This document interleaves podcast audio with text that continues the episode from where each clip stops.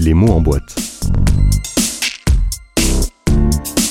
L'émission qui soulève le couvercle. Bonjour, bienvenue dans Les mots en boîte. Aujourd'hui, aujourd'hui, on va parler polar, mais de manière assez différente, à l'occasion de la sortie du recueil de nouvelles Storia. Publié chez Hugo Poche, il s'agit d'un petit ouvrage réunissant 17 nouvelles d'auteurs venus d'horizons très divers, avec cette spécificité que ce sont autant de réécritures de contes, parfois originaux, contemporains, mais souvent très décalés. On a Blanche-Neige à Amsterdam, on a Pinocchio à Los Angeles, ou encore Le Petit Chaperon Rouge à Paris et Boucle d'Or qui tombe en panne là où elle aurait mieux fait de ne jamais s'arrêter.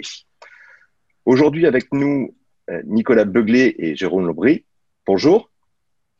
Bonjour. Merci de nous avoir rejoints pour l'émission. Euh, il y a une spécificité à Storia, c'est que ce recueil va verser l'intégralité des droits à l'association ELA, euh, association, organisme qui accompagne et soutient les enfants atteints de leucodystrophobie. Euh, je pose la première question piège. Lequel des deux est capable de me définir ce que c'est que la leucodystrophobie?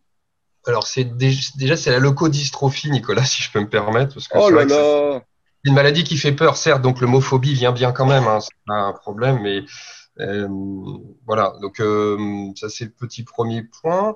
Et ensuite, euh, c'est en fait, Jérôme, tu veux parler ou? Non, vas-y, je t'en prie, je t'en prie. Bah, de ce que m'avait bien expliqué Damien et Léonorie, qui est, qui est à l'origine du projet, ce sont des maladies souvent génétiques en fait qui provoquent des gros désordres dans le corps, notamment euh, euh, des, enfants, euh, et qui empêchent de bien grandir, de bien respirer, etc. Donc c'est des choses qui sont qui touchent aux gènes. Et c'est pour ça et c'est des maladies qui sont pas très très fréquentes non plus. Donc c'est pour ça qu'il n'y a pas énormément non plus de budget qui est consacré à la recherche. Et c'est aussi pour ça que ces personnes ont besoin de de, soutien qui vient de l'extérieur. Euh, et c'est pour ça que, en tout cas, personnellement, moi, je, m'y associe. Hmm.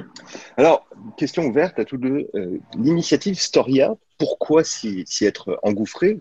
Comment est-ce qu'on travaille lorsque on prend part à un recueil de 17 nouvelles?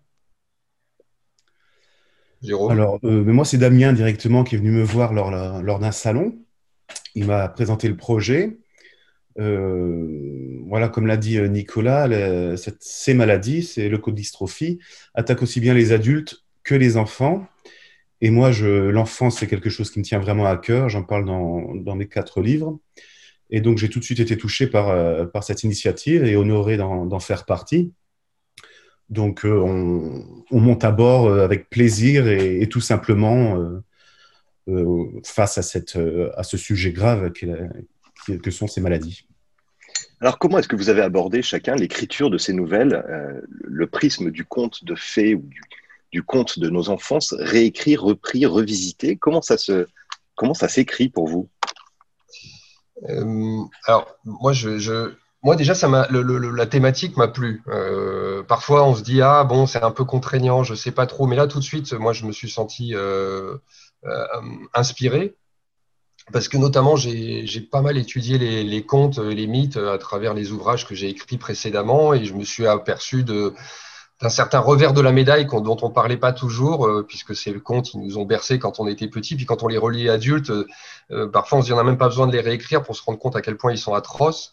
Euh, et, ça, c'est une idée qui, m'intéressait en tant qu'auteur, euh, d'appuyer sur ce point-là, de montrer à quel point en fait ces, ces grandes idées euh, qui, sont, qui semblaient innocentes et ces grandes histoires qui semblaient toutes joyeuses ou toutes mignonnes, parfois un peu effrayantes, mais bon, portent en elles en fait souvent toute l'horreur de, de, ce que peut représenter l'humain euh, dans des proportions qui vont beaucoup plus loin que ce qu'on nous a raconté quand on était petit. Donc déjà, moi, ça, ça m'a, beaucoup inspiré. Donc c'est pour ça que j'ai choisi Cendrillon et d'expliquer l'origine chinoise du conte et le lien à la volonté d'avoir des petits pieds à l'époque au IXe siècle en Chine et cette fascination que les hommes avaient pour les petits pieds pour les femmes et, et qu'elles devaient rentrer dans des chaussures minuscules, euh, petits pieds qu'elles devaient avoir justement pour pas s'enfuir de la maison et avoir leur propre liberté. Bon, tout ça fait que la relecture du conte de Cendrillon est tout à fait différente. Voilà, ça c'est mon point de vue en tout cas. Hmm, il y a quelque chose d'absolument effrayant à imaginer un chat qui pourrait mettre des bottes. mais... Jérôme, Pardon, oui, Nicolas. Pardon, Nicolas. Non, non, non, non, non vas-y, Jérôme, je t'en prie, je t'en prie. oui, donc pour ma part, moi j'ai toujours aimé les contes de fées, mais surtout ce qui se cachait derrière, derrière le miroir. Hein. donc, il y a le fameux livre de la psychanalyse des contes de fées de Bruno Bethlehem que j'avais lu. Bettelheim, oui, absolument, ouais. Il y a, il y a quelques, quelques années. Euh, et voilà, c'est vraiment euh, loin des, des, des, clichés et des versions disneyennes des différents contes de fées qu'on nous propose, euh, qui, sont, qui sont utiles aussi, mais on est souvent très loin du conte originel. Donc j'ai trouvé ça très intéressant, très excitant aussi, parce que c'est un exercice qui, qui, qui permet, enfin, qui nous pousse aussi à réfléchir et à, et à puiser dans, dans, les différents euh, comptes, euh, d'en choisir un qui nous plaît particulièrement.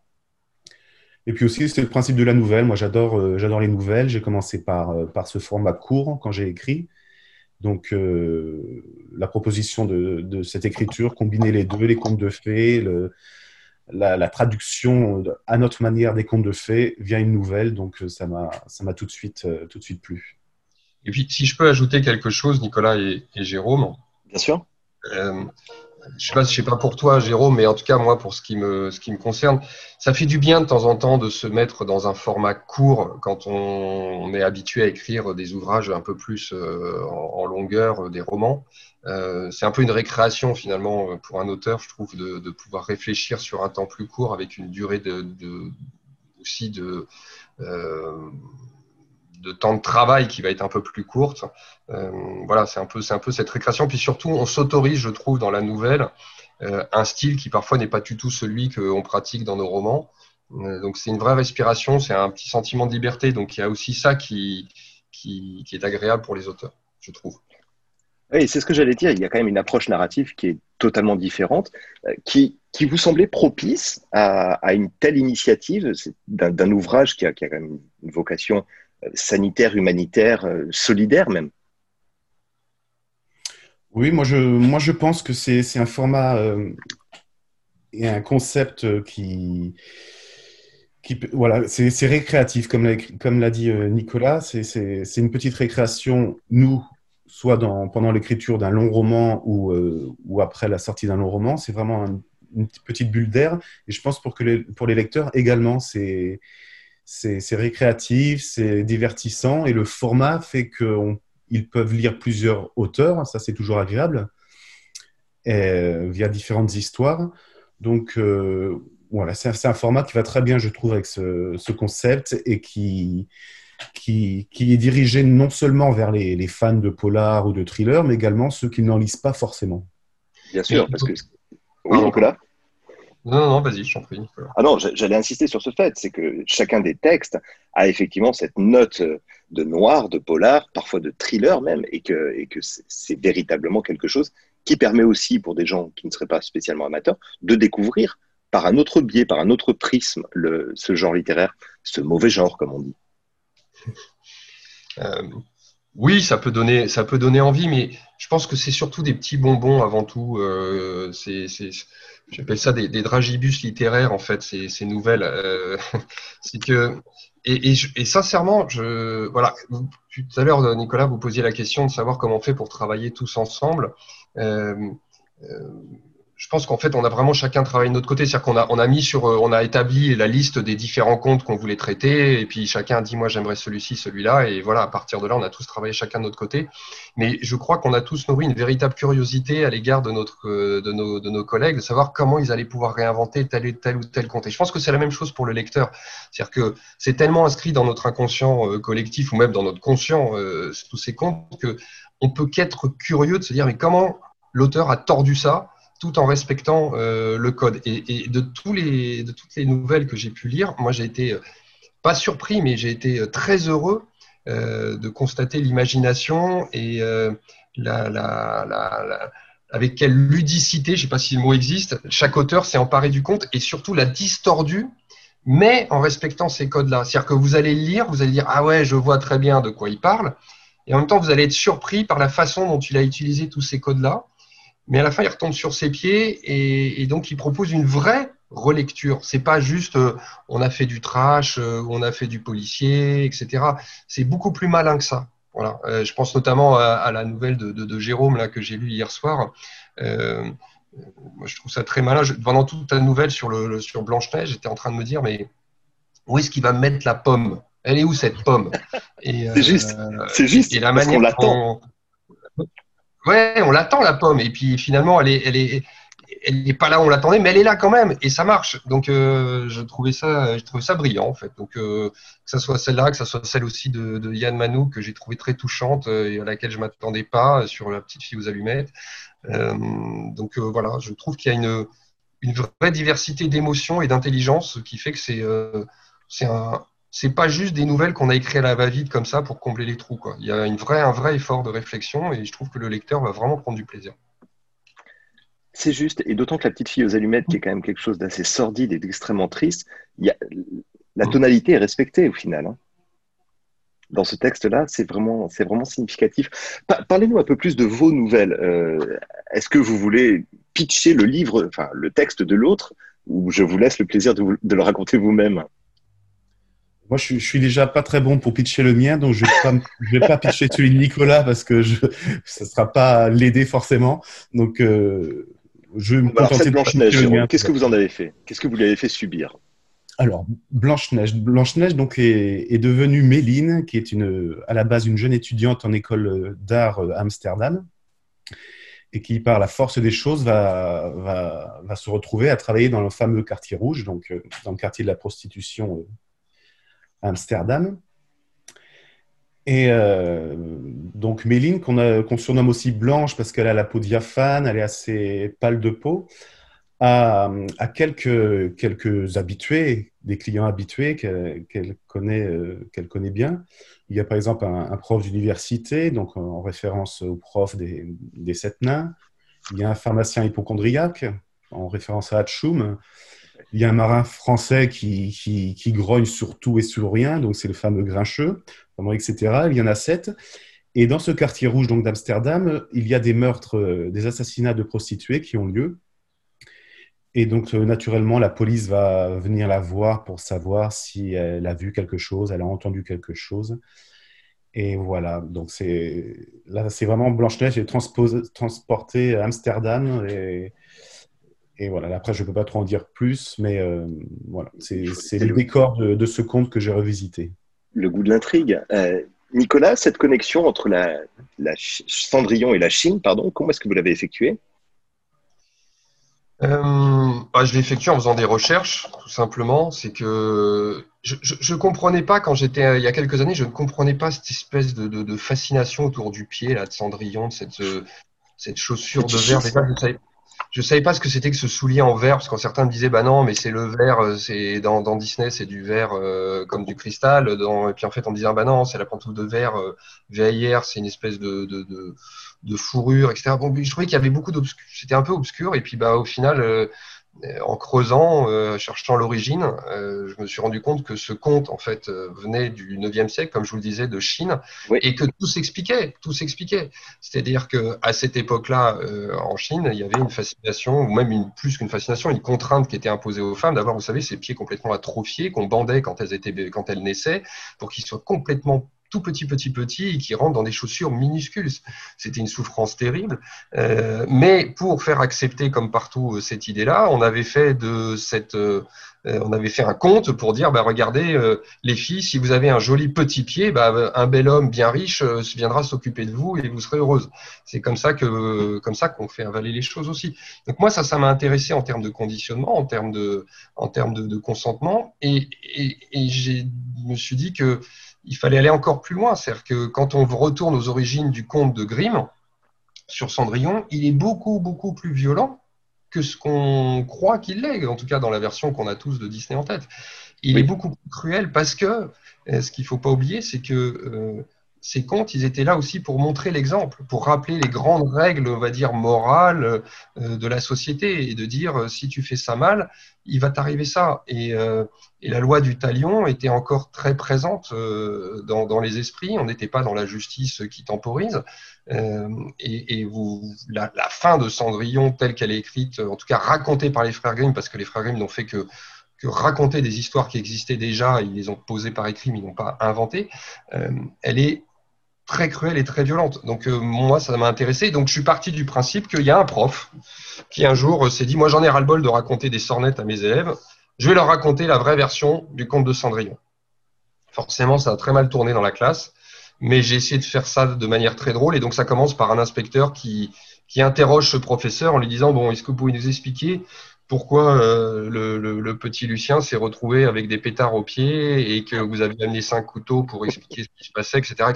Bon, il n'y a pas de mort hein, dans mon histoire, heureusement, mais euh, j'ai essayé de faire en sorte que les choses euh, soient drôles, mais en racontant le plus possible la réalité de ce conte et ce qu'il voulait vraiment dire. Vous avez présenté le verre à moitié plein ou à moitié vide, si je peux dire.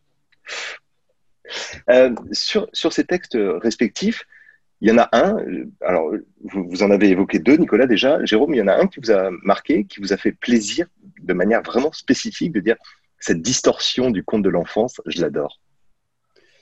Ben, enfin, on est tombé d'accord sur, enfin, moi aussi, celui de Yann Manouk, j'ai vraiment trouvé euh, bon, d'une très bien écrit et, et ouais, fait, très touchant, à, la fois très touchant. Après, il y a celui-ci de, celui de Johanna Gustafsson aussi, que j'ai beaucoup apprécié. Euh, après, c'est difficile d'en tirer un ou deux du lot parce que malgré tout, il y a une cohérence. Malgré le fait que ce soit 17 auteurs différents, il y a une cohérence dans ce. Et pourtant, on n'en a pas parlé, enfin, moi, je n'en pas parlé avec d'autres auteurs, il y a vraiment une cohérence dans, l'écriture de, ce recueil qui fait qu'il n'y a pas de temps mort en fait. Il n'y a pas de, y a pas de vilain petit canard. Y a tout est, tout est, tous les contes sont à leur manière euh, touchants, euh, parfois révoltants, amusants, comme celui de, enfin très amusant comme celui de Nicolas qui m'a bien fait rire. Mais euh, voilà donc je trouve que voilà, le projet est, vraiment bien construit et cohérent dans son, dans sa, dans son contenu. Alors, je vous avais demandé de, préparer une petite séquence, qu'on ait un aperçu de, ces textes. Qui, Jérôme, Nicolas, qui voudrait commencer une brève lecture, quelques, quelques, un petit extrait? Allez, Nicolas, toi l'honneur. Mais de, de, notre texte, euh, tu souhaites, Nicolas? Oui, s'il vous plaît, ouais. Enfin... D'accord, ok. T'es prêt? Ou pas, Nicolas euh, Oui, oui, je, je, Alors, donc Cendrillon qui s'écrit S-A-N-G, hein, D-R-I-2-L-O-M.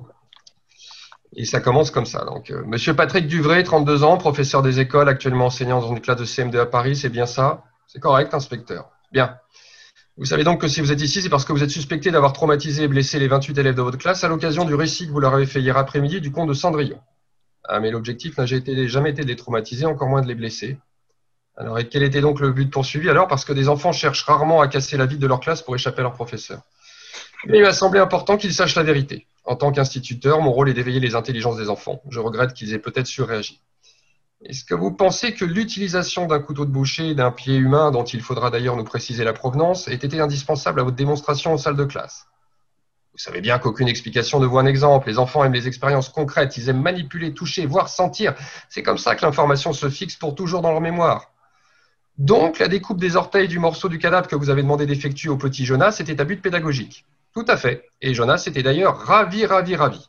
Etc., etc., etc. Je ne vais pas aller plus loin parce que voilà, ça. ça... Non, merci. Je pense qu'on a la tonalité. Ce découpage d'orteils du petit Jonas restera vraiment d'anthologie. des méthodes pédagogiques révolutionnaires, Nicolas. Oui, ça va faire des. Il y en a beaucoup qui vont vouloir l'imiter. Non, non, mais c'est tout ça. Et alors, je sais que malheureusement tout ça a une résonance terrible aujourd'hui, mais il faut bien, voir que le, professeur qui est incarné dans l'histoire de Storia euh, est un professeur qui justement veut dire la vérité à ses élèves, veut leur faire toucher du doigt euh, le, fond profond des textes qu'on leur raconte sans leur expliquer ce qu'ils veulent dire et qu'il est passé par un côté manuel, mais il a fait de mal à personne, sincèrement. Euh, bon, il utilise un peu les, fonctions, les, méthodes que pourrait utiliser un professeur de médecine qui va un peu trop concrètement dans les choses, mais bon, qui fait son travail.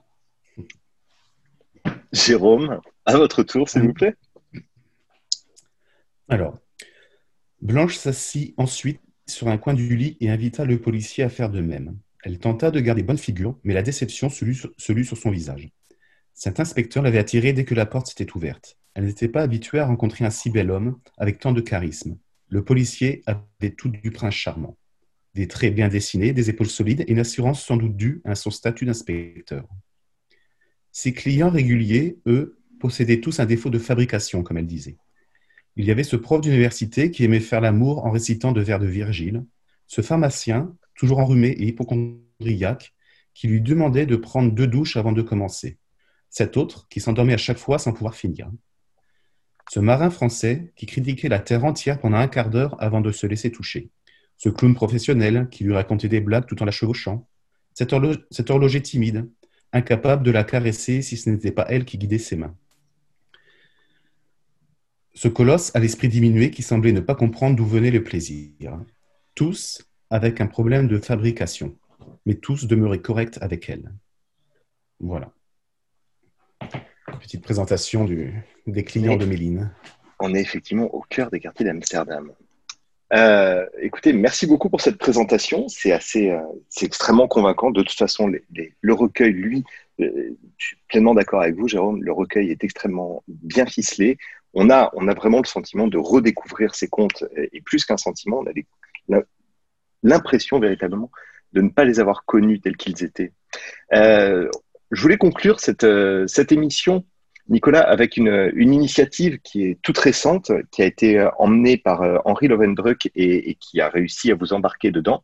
Euh, vous êtes une vingtaine d'auteurs à avoir lancé un site, Sauvons nos librairies, un collectif qui n'a pas d'autre vocation que de dire il existe un click and collect en cette période de confinement, il faut en profiter.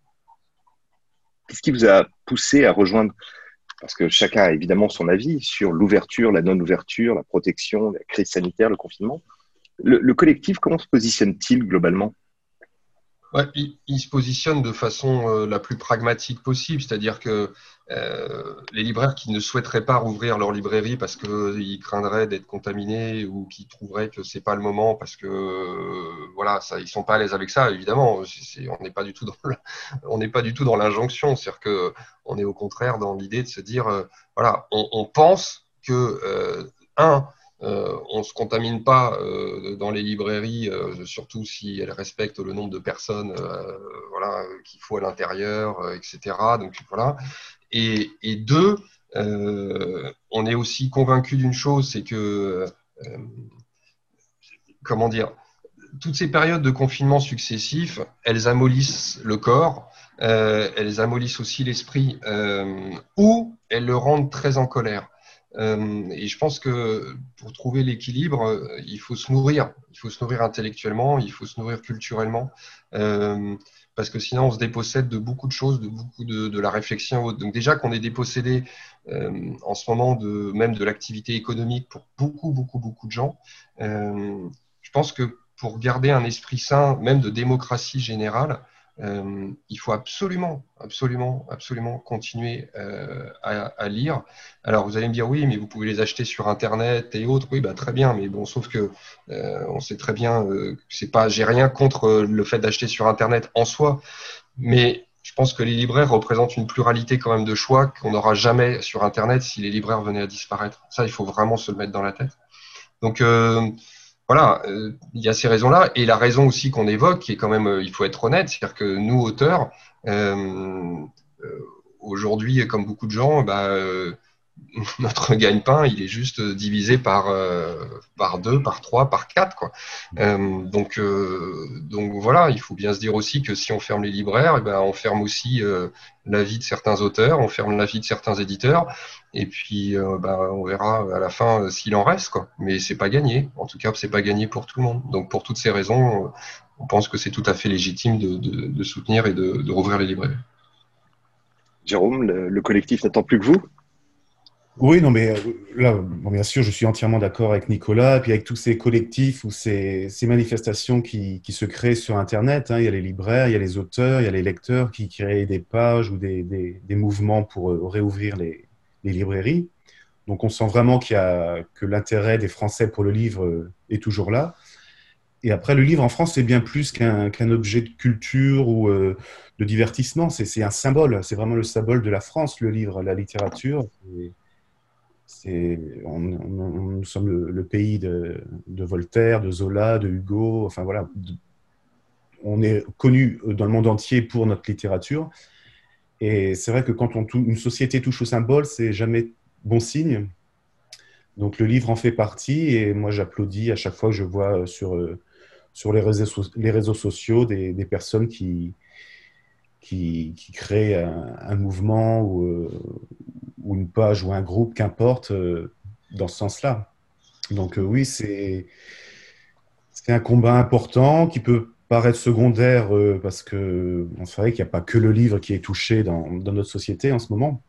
Mais pour moi, ça reste quand même un, combat très très important, ne serait-ce que par rapport au symbole qu'il représente. Oui, bien évidemment. Envoyer l'image d'un pays qui ne vendrait plus de livres, on en a vu des dizaines d'images sur ces réseaux, est, une, est un symbole assez, assez catastrophique. Bon, on espère bien évidemment que d'ici une dizaine de jours maintenant, le gouvernement puisse revenir sur cette décision, tout du moins accepter de réexaminer le cas des librairies.